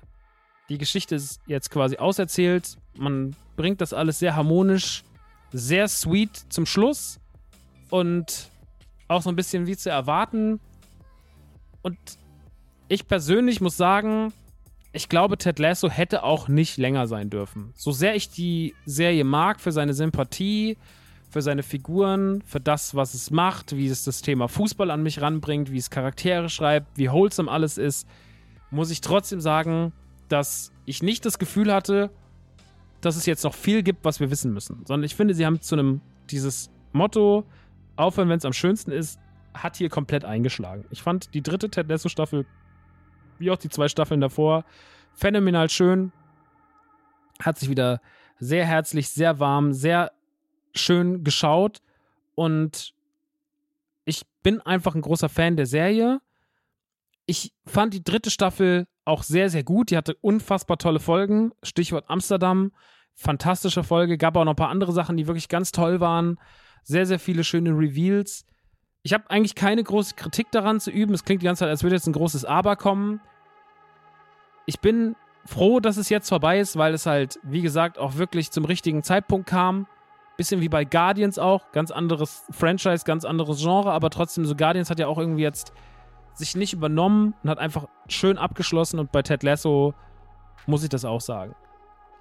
Es gibt so viele Charaktere, die einem einfach fehlen werden und ich will aber, dass die mir fehlen und dass es keinen Sequel mehr gibt, weil was ich mir wirklich, wovon ich wirklich die Schnauze voll hab, ne, sind sinnlose Fortsetzungen und sinnlose Prequels und Sequels. Das ist was, was wirklich eine Krankheit geworden ist, die sehr, sehr viele Franchises überhaupt nicht kaputt macht, weil ich glaube nicht an dieses Kaputtmachen und diesmal, das meine Kindheit zerstört, halte ich nach wie vor für einen dummen Satz. Aber es gibt Franchises, da macht es durchaus Sinn, sie nochmal anzufassen. Ich finde, das Star Wars-Universum sinnvoll zu erweitern oder auch das MCU sinnvoll zu erweitern, total schlüssig. Ja? Macht total Sinn für mich. Aber Ted Lasso zum Beispiel ist ein äh, Universum, das ist für mich eigentlich sehr schön zu Ende erzählt. Und da gibt es auch nicht mehr so viel, was ich wissen will. Da gibt es nicht so viele Charaktere, weil im Endeffekt geht es ja nur um eine Fußballmannschaft und einen absurden Trainer. Und ich finde, die Geschichte ist auserzählt. Und dementsprechend sollte man das in Ruhe lassen, damit das diesen goldenen Status hat, den es jetzt hat. Ob das so bleibt, da bin ich mal gespannt, weil, hey, wir wissen, wie das so funktioniert. Natürlich, die großen Firmen gucken drauf und sagen, das Ding war unser absolutes Flaggschiff hier auf, auf Apple TV Plus warum geht das nicht weiter? Dann wird irgendeiner sagen, ja, lass, und dann sagen die, nee, wir machen doch irgendwas. Und dann gibt es vielleicht nochmal irgendwie eine Art Comeback, keine Ahnung. Aber wenn es nach mir gehen würde, ich finde es perfekt, ich würde es so lassen. Ich habe einen einzigen Kritikpunkt der Story und das ist tatsächlich immer wieder mal Sachen, die rund um Keely passieren, weil dort immer so komische Plots aufgemacht werden, die nicht so richtig ordentlich zu Ende erzählt werden. Sie hat ja in der dritten Staffel eine Freundin, nachdem das mit Roy und mit Jamie nicht geklappt hat. Und die Geschichte, die wird so seltsam angefangen zu erzählen und dann wird die auch so seltsam zu Ende gebracht und erfüllt in der Staffel keinen wirklichen Zweck. Und auch diese Angestellte, die sie sich reinholt, mit der sie Stress hat dann, auch das macht irgendwie so keinen richtigen Sinn. Also so im Kili hat man irgendwie so ein paar unschöne Sachen ins Skript geschrieben, die gar nicht notwendig gewesen wären, weil Kili eigentlich eine tolle Person ist, so eine tolle Figur. Aber irgendwie hat man da so nicht richtig zu Ende gedacht. Das fand ich irgendwie ein bisschen weird. Das ist aber das Jammern auf höchstem Niveau, weil im Großen und Ganzen war das eine fantastische Staffel und wie gesagt, da gab es ganz, ganz tolle Folgen. Auch die ganze Entwicklung von Nate und alles rum um Beard und also es war sehr, sehr, sehr, sehr schön. Rebecca, auch natürlich ihr, ihr Ex-Mann, dieses Arschloch, so Rupert und so. Also ich mochte das alles echt sehr, sehr gern und kann euch immer nur wieder empfehlen, wenn ihr Ted Lasso nie gesehen habt, ne, guckt Ted Lasso. Das ist wirklich eine der schönsten Serien, die es gibt. Das hat ja gut geklappt mit, mit Kurzhalten. Naja, bleiben wir ganz kurz drüben bei Apple TV Plus. Das hier wird auch ein bisschen kürzer. Und zwar gibt es eine Dokumentation, die heißt Still und die ist über Michael J. Fox. Michael J. Fox ist ein Schauspieler, den ich erstmal sehr, sehr, sehr, sehr mag. Und es ist ein bisschen wie bei Jack Black auch, habe ich festgestellt. Michael J. Fox hat in meinem Leben als Schauspieler irgendwie so eine wichtige Rolle gespielt. Ich denke mir immer so, ey, Michael J. Fox, den fandst du doch immer so ultra krass. Und dann guckst du dir so seine Legacy an und bist so, ey, irgendwie hat er gar nicht so Filme gemacht, so viele Filme gemacht, die ich mag aber irgendwie mag ich den Typen so gern, dass der irgendwie so ein höheres Gewicht bei mir hat. Und so ist es tatsächlich mit Jack Black auch. Ich mag den so gern, habe aber gar nicht so viele Filme mit dem gesehen, wie ich gedacht habe. Ich habe gedacht, der hat immer so eine Zeit, da hat er so 15, 20 Klassiker rausgeschossen, aber das war gar nicht so. Das waren eigentlich nur so zwei, drei, so abgedreht, School of Rock, Pick of Destiny, so Sachen halt. Und das finde ich irgendwie total spannend. So ist es halt mit Michael J. Fox. Ähm, ich liebe Michael J. Fox, weil er eines der Gesichter der 80er für mich ist absoluter Sympathieträger. Die Rolle als, als ähm, Marty McFly für mich einer der besten Kinoauftritte aller Zeiten von irgendwem. Auch generell einer der tollsten Trilogien ever. Unfassbar gut besetzt, unfassbar viel Magie drin. Und Michael J. Fox leitet ja unter Parkinson. Und es wurde dann irgendwann in den 2000ern revealed. Und es war für alle ein ziemlicher Schock, weil er halt in den 80ern so ein ultra krasser Star wurde durch Back to the Future und das, was so danach passiert. Ähm, in der Dokumentation geht es um seinen Werdegang und es geht um den Reveal der Krankheit und was er heute damit so macht. Die Story ist relativ unaufgeregt dabei. Es ist nicht überdramatisch, es ist natürlich ein bisschen traurig, aber es ist nicht so dieses, oh Gott, der arme Michael J. Fox. Und er sagt auch ganz klar am Anfang, ich will überhaupt nicht bemitleidet werden, weil es bringt mir nichts, ich habe andere Sachen zu tun. Und das ist so ein bisschen auch die Essenz der Dokumentation, weil die Essenz zeigt uns, Michael J. Fox macht trotzdem weiterhin sein Ding. Er ist krank, er ist dadurch eingeschränkt, er kann gewisse Sachen einfach nicht mehr machen. Er hat aber eine coole Familie, er ist immer noch ein cooler Typ und seine Geschichte ist auch wirklich einfach schön zu erzählen, weil sie eigentlich eine ganz klassische Hollywood-Aufstiegsgeschichte ist. Ohne große Skandale, ohne irgendwie sich große Patzer zu erlauben. Michael J. Fox ist einfach irgendwie so der Hollywood-Star, den wir uns so wünschen, wie alle Hollywood-Stars irgendwie sind. Was so ihren Karriere, Werdegang und sowas angeht.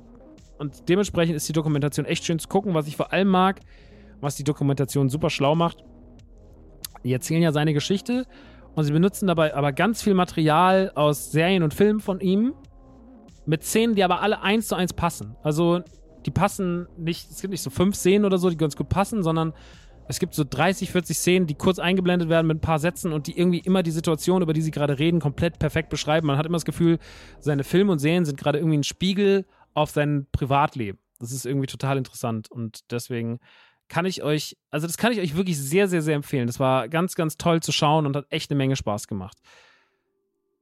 Gibt's auf Apple TV Plus, ist wirklich ein unaufgeregtes Format, ist eine unaufgeregte Doku, ist was fürs Herz, guckt man gerne, guckt man aus Liebe zu Michael J. Fox. Und wenn man sich gefragt hat, wie geht's ihm eigentlich oder auch vielleicht, vielleicht in seinem Kopf zu viel Mitleid hat oder sowas, schaut es euch einfach mal an.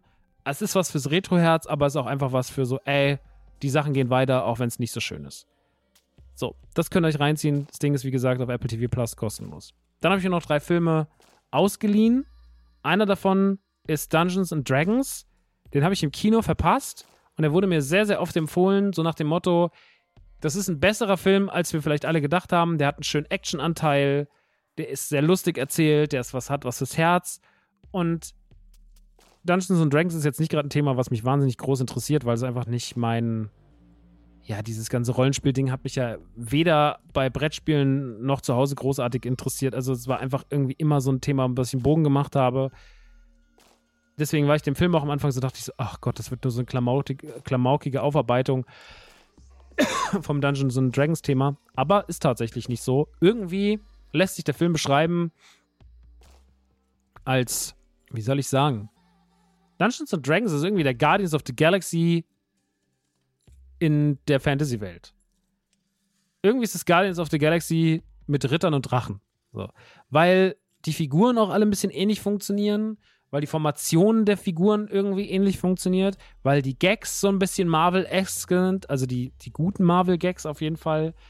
So, daran ist es alles angelehnt. Es hat ein sehr, sehr ähnliches Writing. Es geht halt um, um einen, ja, jemand, der hintergangen wurde und sich quasi was zurückholen möchte. Ne? Und der sich dann ein Team formiert und das halt zu kriegen. Mehr will ich dazu gar nicht sagen. Es ist auch keine große Geschichte. Aber es ist irgendwie so, wie man das Team formiert. Michelle Rodriguez, Chris Pine und so.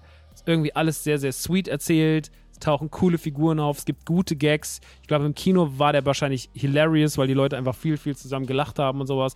Schöne Referenzen an das Dungeons and Dragons Franchise. Viele Dinge, die wir kennen. Dinge aus der Popkultur, die Dungeons and Dragons dort in, äh, etabliert hat, die wir kennen.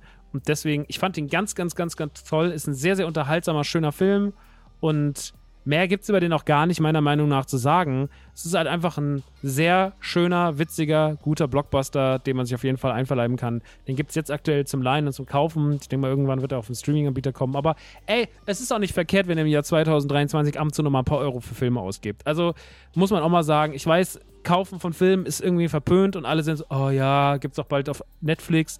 Aber ich finde irgendwie im Film seine 4 Euro Leihgebühr zu geben, finde ich immer noch angemessen. Also meine, ne, ich habe eine andere Wertschätzung von solchen Sachen. Ich weiß, dass sich das gedreht hat, da ich, bin ich altmodisch, da bin ich eingestaubt. Aber wenn ein Film schön ist, dann leiht ihn euch doch mal, wenn es ihn jetzt noch nicht auf Streaming-Anbietern gibt. Ich finde 4 Euro, das tut jetzt nicht so weh bei einem guten Film, wenn man den dann mal guckt. Ähnlich ist es auch bei Scream 6 tatsächlich. Scream 6, ey, es ist halt wieder der typische Aufguss von Scream, wir behandeln unser Franchise, reden darüber, wie über ein richtiges Franchise. So, wir bringen so eine Metaebene mit rein. Der Horror ist irgendwie noch ein bisschen skrupelloser, ein bisschen brutaler. Was den Film aber, da der auch nie besonders so 100% explizit ist, auch ein bisschen lächerlicher macht. Ähm ich muss sagen, Scream 6 ist in seiner Auflösung auf jeden Fall dämlicher als Scream 5. Scream 6 ist ich würde sagen, per se kein guter Film aber Scream 6 hat mir trotzdem einfach zu viel Spaß gemacht, als dass ich jetzt sagen könnte, nee, den finde ich scheiße. Das ist schon wirklich immer noch ein amüsanter Film, den man mal gucken kann. Der ist aber tatsächlich, der reicht tatsächlich zum Leihen. Ja, also den muss man sich jetzt nicht teuer ins Regal stellen. Aber ich muss sagen, der hat schon richtig Spaß gemacht auf so einer albernen, ich kicher mich kaputt Ebene. Ich habe den gesehen, habe gedacht, den werde ich nie wieder gucken. Aber so jetzt mal für zwischendrin war das schon irgendwie ein witziges Ding und deswegen, ja, den kann man machen, den kann man gucken, den kann ich euch empfehlen. Ist ein, ist ein guter, amüsanter Film, der per se nicht gut ist, aber der irgendwie Spaß macht, ihn als Scream-Fan zu gucken. Ich bin irgendwie auf eine Art und Weise bin ich Fan von Scream. Ich weiß nicht warum. Ich liebe den ersten nach wie vor immer noch sehr, aber fand den jetzt auch auf jeden Fall okay. Aber objektiv ist es kein guter Film. Aber ich habe Liebe dafür. Anders sieht es bei Knock at the Cabin aus, ein weiterer Film von M. Night Shyamalan. Ich habe ja mich schon vor ein paar Monaten hier sehr, sehr krass ausgesprochen über dieses seltsame Handwerk von M. Night Shyamalan, beziehungsweise festgemacht am Film Old. Ja, Old war dieser Film, wo Menschen für ein Experiment quasi an so einen Strand verfrachtet werden und dort halt schneller altern. Die wissen das aber nicht. Und ja, ist ein grauenvoller Film. Ähm, hat gar keinen Spaß gemacht. Ist furchtbar erzählt. Und wie so oft hat mich aber die Idee gelockt, weil ich mir dachte, ey, M. Night Shyamalan hat schon eigentlich immer, so die grundlegende Idee seiner Filme ist ja schon immer interessant. Und bei Knock at the Cabin war es ähnlich. Ja, wir sehen Batista und Rupert Grin, also hier Ron, Ron Weasley und noch zwei Damen, die jetzt nicht so bekannt sind, laufen auf eine Hütte zu und klopfen dort. Und in der Hütte lebt, lebt ein schwules Pärchen mit einer adoptierten asiatischen Tochter. Und die sagen zu denen, ey, wir müssen rein, es ist wichtig, wir müssen was klären. Und die sind quasi da, um ihnen zu sagen, dass sie aus ihrer Familie, von diesen schwulen Pärchen plus dem Mädchen, eine Person opfern müssen, damit halt quasi die Welt gerettet wird. Was ja natürlich erstmal Hanebüchen klingt. Und dann machen sie nach und nach den Fernseher an und zeigen immer so, okay, hast du dich entschieden, nein, wir opfern keinen von uns, okay, dann müssen sie von sich einen opfern von den vier Stück und dann stirbt eine Person und dadurch wird wieder eine neue Plage, ein neues Unglück ausgelöst, riesige Tsunamiwellen, eine Krankheit, die ausbricht und so weiter und so fort. Ne? Also so, die Welt geht vor die Hunde mäßig. Und das klingt vielleicht irgendwie auf dem Papier ganz gut und es basiert auch auf dem Buch und das Buch soll auch gut sein, wurde mir ein paar Mal gesagt. Ja, ich muss aber sagen, die Umsetzung des Films ist so nichtssagend scheiße langweilig. Ich hatte so wenig Spaß damit. Ich habe den geguckt und war wirklich so, ey, Es ist wie immer bei M. Night Shyamalan, die Idee lockt dich und dann guckst du 90 Minuten lang einfach nur in die Röhre und bist so, ey, es ist einfach alles irgendwie scheiße. Ich finde, Dave Batista macht das super. Der ist auch der einzige Punkt, den ich als Pluspunkt werten würde. Alle anderen, auch Rupert Grint, auch Jonathan Groff und so weiter und so fort, bei aller Liebe, es ist wirklich schrecklich erzählt. Es ist wirklich schrecklich in Szene gesetzt. Es ist wirklich ein ganz furchtbares Machwerk an Filmen, das wirklich ganz, ganz, ganz, ganz, ganz, ganz, ganz, ganz wenig Spaß macht und mit dem man nichts als Frust empfindet. Ich habe den geguckt und war einfach nur am Ende so leer und war so, hey, das war einfach Zeitverschwendung. Dieser Film war einfach, das war einfach wieder 90 Minuten lang oder 100 Minuten lang Zeitverschwendung. Und ist, ich hasse das an M. Night Shyamalan, weil die Filme einfach nicht gut gemacht sind. Ja, der hat früher ein paar geile Sachen gemacht, ich kann auch noch The Village irgendwie akzeptieren. Ich hatte mit, hatte natürlich damals mit Unbreakable und vor allem auch Six Sense eine gute Zeit. Aber die letzten Jahre, diese ganzen Sachen, Legende von Ang, braucht man eh nicht drüber reden. Aber auch sowas wie Old, auch Split war ich kein großer Fan von. Auch hier dieser Glass-Film. Ich finde das alles leider wirklich relativ schwach und habe damit gar keinen Spaß und deswegen von meiner Seite aus gar keine Empfehlung. Ich finde es immer noch absolut Hanebüchen, schrecklich gemacht und wirklich nicht schauenswert. Deswegen lasst davon die Finger, wenn es nach mir geht. Vielleicht habt ihr trotzdem Bock drauf. Es tut mir sehr leid, dass es so vernichtend ist, weil ich immer weiß, ey, da steckt so viel Arbeit drin, ne? Aber es ist wirklich so ein Scheißfilm. Ich habe da drauf gesagt, einfach so, hätte ich auch 90 Minuten einfach die Wand anstarren können. Es war so richtig so. Ah, okay, jetzt haben wir wieder so bedeutungsschwangeres Ende, so, das soll uns wieder irgendwas vermitteln. Ach, Pustekuchen, scheiß drauf. Dafür vermittelt der Film auch irgendwie. Die Bedrohung kommt nicht genug rüber. Es passiert alles so komisch. Es ist alles auch so, Low-Budget, Corona-mäßig gedreht. So, so weißt du, du merkst so nicht viele Leute am Set, nicht viele Möglichkeiten für Kulisse. Ich, keine Ahnung, ich kann es gar nicht beschreiben. Fand ich einen ganz schrecklichen, ganz schrecklichen Film, Knock at the Cabin. Auf jeden Fall nicht zu, nicht zu empfehlen. Nicht zu empfehlen.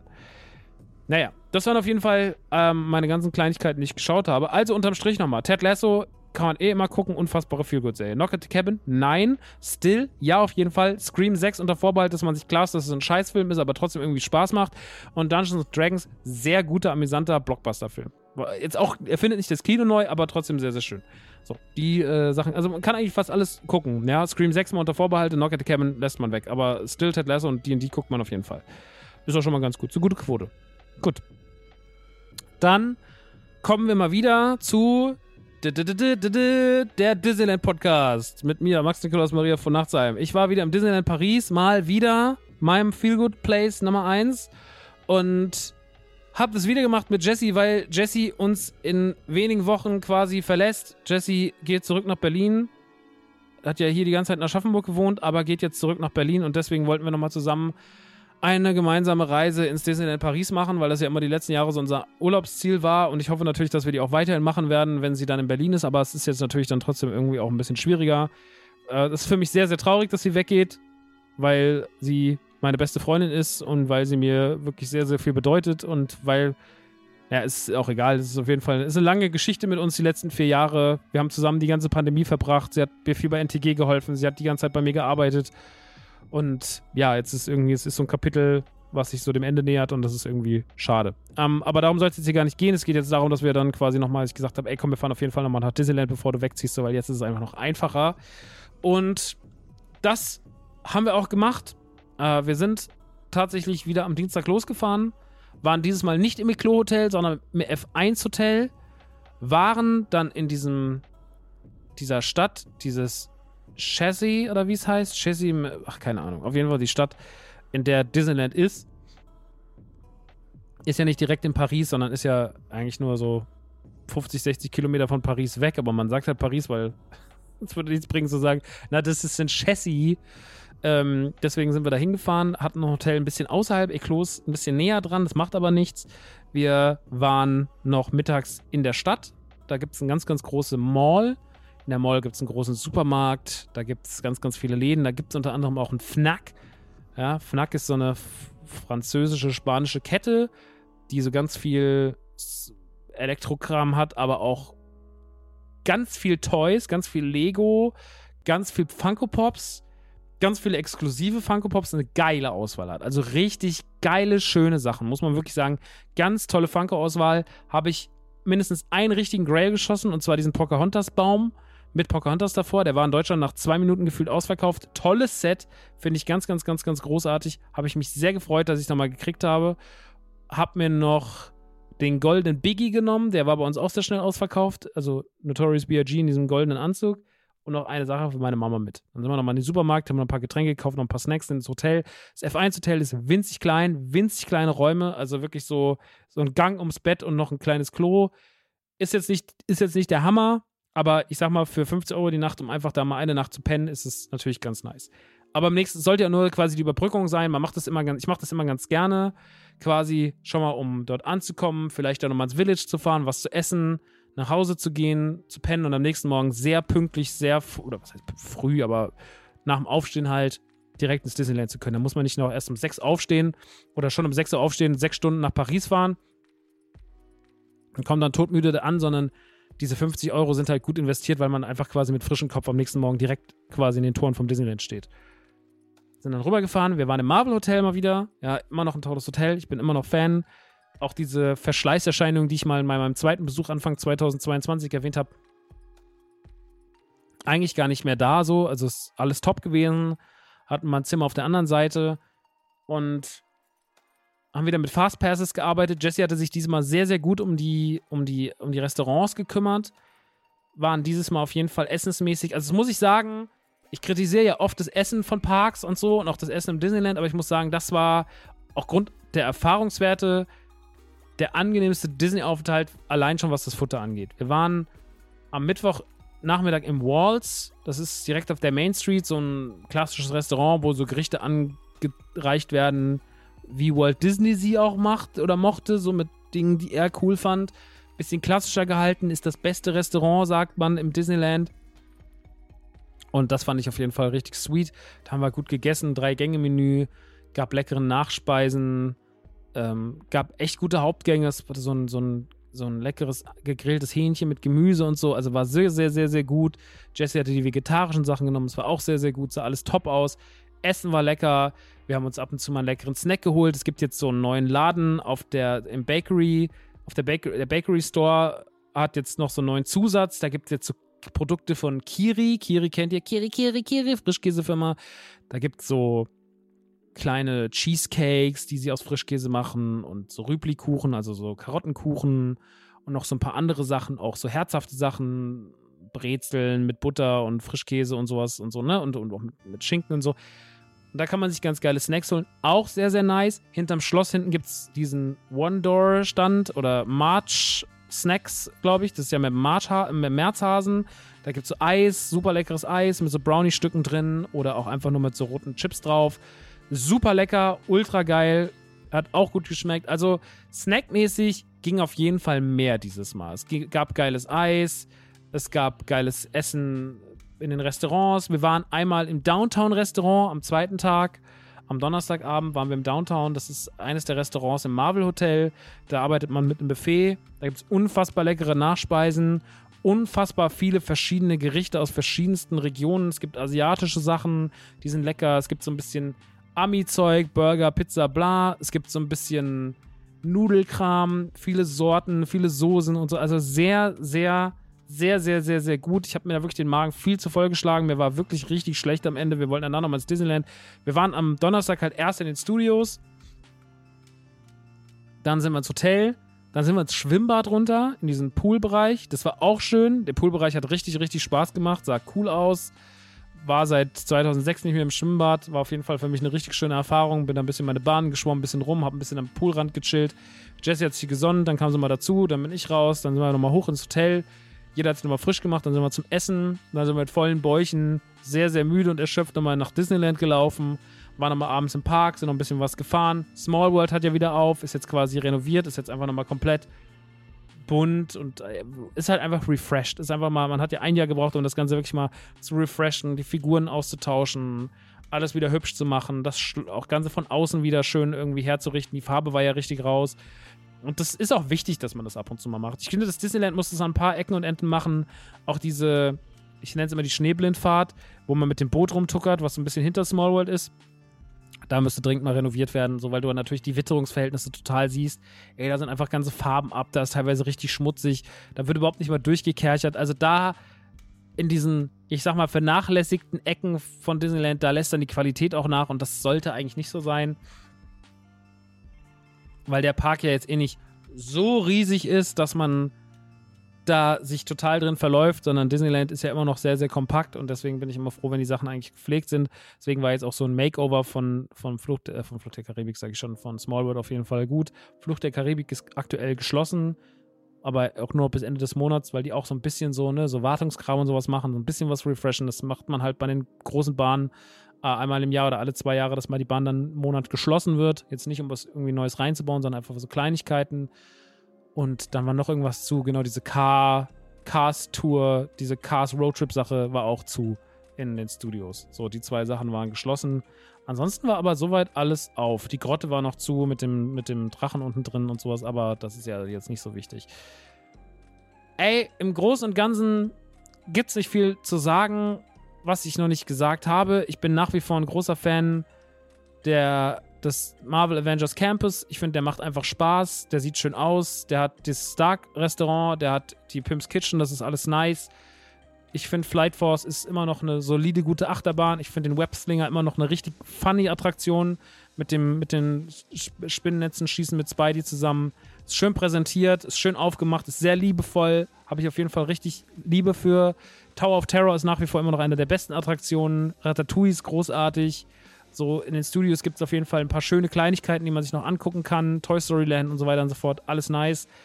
Im großen Disneyland immer noch so viele schöne Ecken, so viele schöne Momente, so viel Wohlfühlen. Und dadurch, dass dieser Trip irgendwie gut organisiert war und dass wir auch uns bewusst waren, ey, es wird wahrscheinlich ein bisschen voller sein. Wir arbeiten aber mit Fast Passes. Wir kaufen uns diese, es gibt ja, man kann jetzt auch wieder so Magic Passes kaufen, wo man dann quasi jede Bahn am Tag einmal fahren kann. Kostet, glaube ich, 200 Euro pro Person. Ist viel Geld, macht aber den Tag natürlich auch einfach qualitativ 200% besser, weil du einfach nicht mehr dieses Anstehzeiten-Ding hast. Ey, es macht halt keinen Spaß, sich 90 Minuten bei der brühenden Sonne irgendwie für Peter Pan anzustellen. Für eine Bahn, die dann zwei Minuten geht. So, also ist es schöner, dann Fastpass zu haben, da reinzugehen, das Ding zu fahren und dann geht's weiter. Und diese Qualität ist halt was, was ich persönlich mir gönne, weil ich sage, ey, wir sind nicht so oft hier, aber wenn ich hier bin, dann will ich einfach die Full Experience haben. Und dieses Full Experience, die hat man halt dort, so wie es dann aufgezogen ist. Und deswegen, für mich war es auf jeden Fall super sweet. Es war einer meiner liebsten Disneyland-Aufenthalte tatsächlich. Es war super entspannt, super ruhig, haben uns sehr gut verstanden. Es war super harmonisch. Das Essen war nice. Die Rides haben Spaß gemacht. Die Leute waren gut drauf. Ich liebe, wie das Publikum teilweise komplett ausrastet bei gewissen Attraktionen, egal ob bei Star Tours oder bei Tower of Terror oder bei Webslinger oder sowas. Ich liebe die Euphorie, die da mitschwingt, wie die Leute drüber sind, wie die sich verhalten. Ich finde das einfach toll. Und deswegen war es einfach wieder ein sehr, sehr, sehr, sehr, sehr schöner Disneyland-Aufenthalt. Also ich kann es wirklich nicht anders sagen. Es war mir einfach wieder eine helle Freude und deswegen nichts als Liebe für diesen Aufenthalt. Und dementsprechend habe ich gar nicht so viel mehr zu sagen. Ich finde es immer noch einfach einen tollen Happy Place. Ich habe jetzt öfter das letzte Zeit mal mitbekommen, dass Leute gesagt haben, so ja, früher war Disneyland viel besser und weil jetzt im Village auch das erste Restaurant quasi gerade erneuert wird und das würde so lieblos von außen aussehen in der, in der Zeichnung. Aber ich finde, also klar, ich liebe den Retro-Gedanken auch, ne? Und es ist schön, wenn ich durchs Disneyland laufe und es gibt Dinge dort, die mich an früher erinnern wie ich bei meinem ersten Besuch 92 da war oder 2002 dann mit meiner Family oder auch 2012 mit meiner Ex-Freundin. Ähm, das ist alles irgendwie cool, aber solche Parks sind ja auch im Wandel der Zeit. Und Disneyland hat jetzt auch nur einen begrenzten Platz. Die haben jetzt natürlich auch nicht so ultra viel Platz, noch in alle Richtungen zu arbeiten. Und ich finde, dass sie es relativ klassisch halten geil. Dass sie ein paar sinnlose Sachen zugemacht haben, finde ich gut. Dass sie ein paar schöne Sachen zugemacht haben, finde ich nicht so gut. Dass auch ein paar Erneuerungen vielleicht nicht hundertprozentig meinem Gusto entsprechen. Also ich werde immer den Rock'n'Roller Coaster der Flight Force bevorzugen, bin ich ganz ehrlich. Aber man muss sich auch mal fragen, was interessiert die Kinder heutzutage mehr? Iron Man oder Aerosmith? Und da muss man halt schon sagen, na wahrscheinlich Iron Man. Ja, das verstehe ich schon. Das macht schon Sinn, dass Iron Man da im Fokus steht und nicht Aerosmith. Eine Band, die auch aufgrund diverser alter Geschichten inzwischen ein bisschen schwieriger ist, ja, was dann auch natürlich das, den Fahrspaß dann nochmal für einige Leute mildert, was ich auch verstehen kann. Und ey, es ist halt einfach aus der Zeit gefallen. Und ich finde natürlich total toll, wenn was aus der Zeit gefallen ist, weil das irgendwie auch mir einen guten Retro-Gedanken gibt und ich irgendwie das Gefühl habe, ach guck mal, krass, die Sachen haben überlebt, aber ich glaube auch, dass dieses, dieses Retro-Ding festhalten, ne? Und immer sich nochmal sagen, so, ey, früher war alles besser und so, ey, das macht einen krank. Ich merke das selber an mir, dass dieser Retro-Hype, so sehr ich ihn liebe und so sehr, und so sehr es schön ist, in Nostalgie zu schwelgen, aber mir auch ganz oft depressive Feelings gibt, weil ich das Gefühl habe, na, nichts wird mehr mehr so früher. Gerade bei Musik habe ich das ganz doll, dass ich mir ganz oft jetzt, ich höre so ganz viel so 2000er Zeug die letzte Zeit, so alles aus, aus meiner Jugend, so alte Rap-Platten und sowas. Und dann denke ich mir mal so, ey, bin ich jetzt eigentlich ein Opa geworden? Ist das jetzt so, dass du keine neuen Musik mehr, keine neue Musik mehr hörst, dass du dich gar nicht mehr mit neuer Mucke auseinandersetzt, dass du eigentlich nur noch so, nur noch so Kram von früher hörst und sowas? Und ja, das ist irgendwie, man darf da glaube ich nicht zu sehr so werden, sonst ist es nicht gut für die Psyche. Deswegen Retro hin oder her, dass das Disneyland ein paar Sachen uns genommen hat, in Anführungsstrichen, uns genommen hat, den alten weißen Männern, die jetzt vielleicht nicht mehr so, die in der Öffentlichkeit aber heute oder in der breiten Masse heute einfach nicht mehr so zugänglich sind. Das ist schade, aber es ist halt so. So ist der Wandel der Zeit. So, so funktionieren Franchises, so funktionieren, so funktioniert alles. So funktioniert die Musik, so funktioniert äh, Filme, Serien, Spiele. Funktioniert halt heute so. Und immer nur Retro, Retro, Retro ist halt auch irgendwann. Irgendwann wird es halt auch hängen geblieben. Irgendwann wird dieses. Es ist schön, wird irgendwann so ein bisschen so, okay, langsam übertreiben wir es auch. Und ich glaube, da muss man selber ein bisschen vorsichtig sein. Ich musste auch vorsichtig sein. Und auch in Bezug auf sowas wie Disneyland. Es ist total schön, dass es ein Rainforest Café da gibt, aber es ist halt komplett aus der Zeit gefallen. Dass es ein Hollywood, äh, Hollywood Planet Hollywood nicht mehr gibt, ist total schade. Aber es war auch einfach am Ende einfach nur noch ein zerfallener Schuppen. Das muss man sich halt auch einfach eingestehen. Und das ist schade und es tut weh, aber es ist am Ende des Tages auch richtig so, dass die Sachen dann erneuert werden, auf den aktuellen Stand gebracht werden und dass die Sachen halt heute optisch anders funktionieren und nicht nur mit bunt, bunt, bunt, bunt, bunt wie in den 90ern, sondern halt heute auch ein bisschen Dinge ein bisschen anders aussehen, ein bisschen ruhiger aussehen, ein bisschen ruhigere Farben haben. Das ist halt so. Das ist der Wandel der Zeit, da müssen wir uns mit anfreunden. Das heißt nicht, dass das Disneyland alles richtig macht, das heißt nicht, dass Lego alles richtig macht, das heißt nicht, dass Disney alles richtig macht, ne? Das heißt nicht, dass jedes Franchise alles richtig macht, überhaupt nicht. Ähm, die machen auch Fehler, die machen auch teilweise Scheiße, das ist auch kritikwürdig, aber wir müssen auch trotzdem aufpassen, dass wir nicht alles nur in unserem alten 90er-Jahre-Maßstab festmachen, sonst wird man irgendwann schnell, sonst wird irgendwann schnell düster in der Birne. Und es kann einen wirklich in die Depression also ich, äh, treiben. Ich habe das schon öfter bei mir festgestellt, dass mich das so traurig gemacht hat, dass die Dinge nicht so sind wie früher, dass mich an dieser Gedanke dann, ja, ich beiß mich dann so drin fest und irgendwie wird es dann, dann wird es irgendwie seltsam gefährlich und das soll es ja nicht werden. Es soll ja Spaß machen. Naja, so viel dazu. Das war jetzt noch ein kleines Schlusswort von mir zum Thema Retro, Disneyland und so weiter und so fort. Wenn ihr mehr Informationen zum Disneyland wollt, checkt gerne mal Jessys Podcast aus, 999 Happy Rides. Die beantwortet auch gerne Fragen. Ich bin sehr, sehr schlecht darin, Fragen zu beantworten zum Disneyland. Mich, äh, ich bin da immer so, ich vergesse das, mich nervt das auch manchmal so ein bisschen, wenn da Leute sagen so, kannst du mir mal erklären, wo man am besten essen geht? Geht damit zu Jessie. Die hat zu mir gesagt, ey, schick die Leute zu mir, ich mache das gerne, ich habe dafür die richtigen Podcasts und so weiter und so fort. Deswegen 999 Happy Rides auf iTunes, auf Spotify auch natürlich bewerten, die gute, toller Mensch, bester Mensch, den ich kenne. Ähm, unfassbar liebenswürdige Person. Lohnt sich auf jeden Fall ein Follow, lohnt sich auf jeden Fall ein Reinhören. Und die wird euch auf jeden Fall gut beraten, die Kleine. Gut, das war's. Und dann hören wir uns in zwei Wochen wieder. Und dann reden wir über Indiana Jones. Apropos Retro, oder? naja, gut.